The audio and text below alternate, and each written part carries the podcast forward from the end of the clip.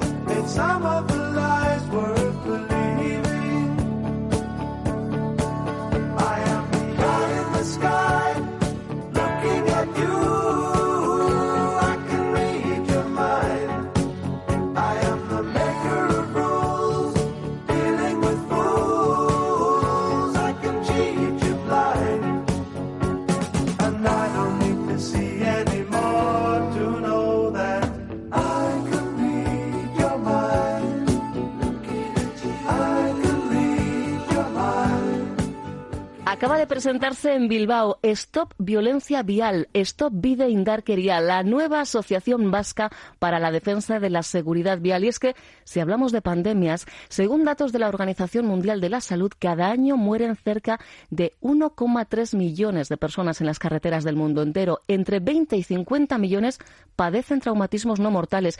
Los accidentes en tránsito son eh, una de las principales causas de muerte de todos los grupos de edad y la primera entre personas de de 15 a 29 años. Saludamos a Rosa María Trinidad, a quien habitualmente saludábamos como delegada de la Asociación Stop Accidentes. Hoy presidencia de Stop Violencia Vial.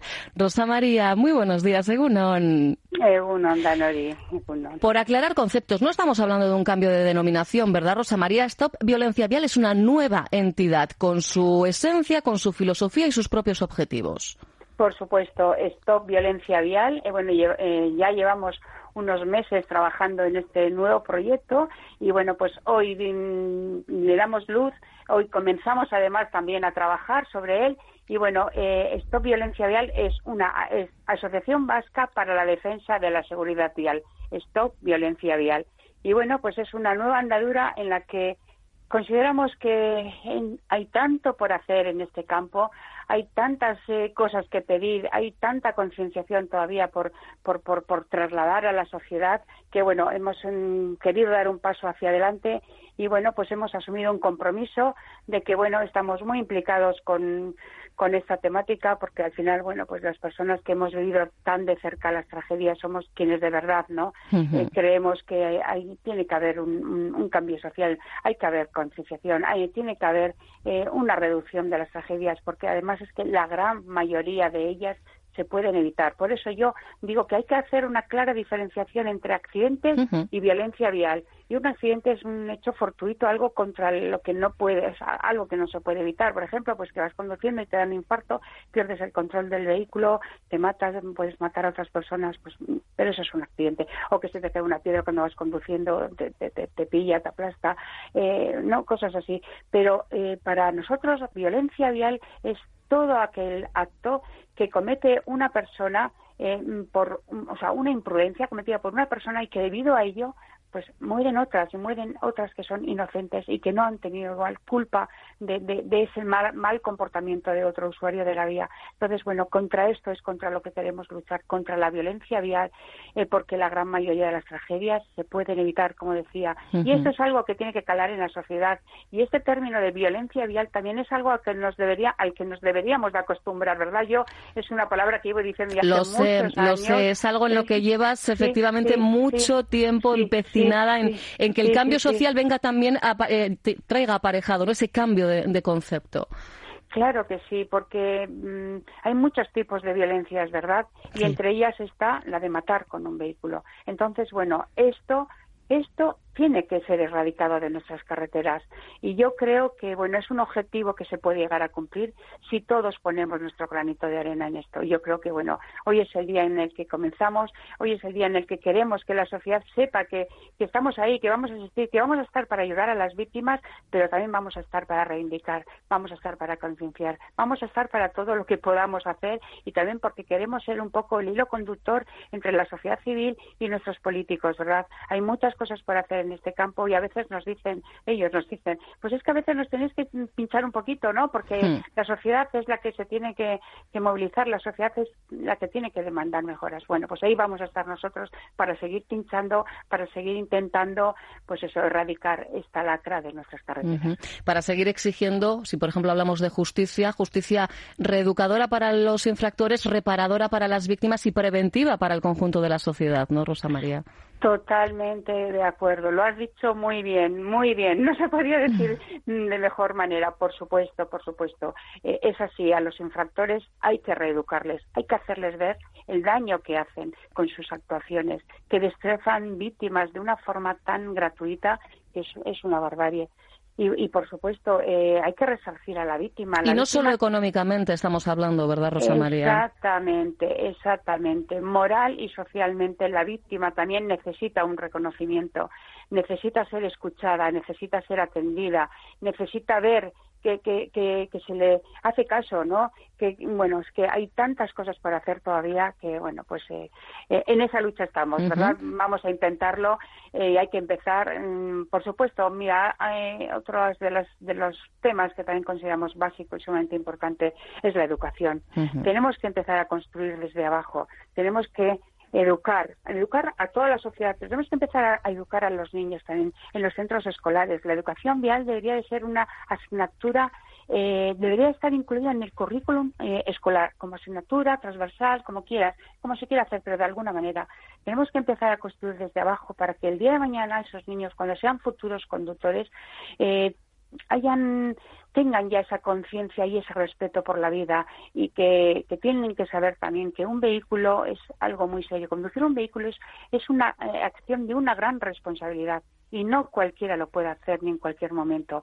Entonces eh, creo que pues eso hay mucho, mucho por hacer. Seguramente al hilo de esto que estás comentando, en eh, Rosa María, y de lo que pueda hacer cada centro de forma independiente, Stop, vial, Stop Violencia Vial, ahí estará eh, en cualquier eh, lugar en el que se os reclame, ¿verdad? Precisamente para realizar esta labor de sensibilización, de concienciación entre los más jóvenes. Por supuesto que sí.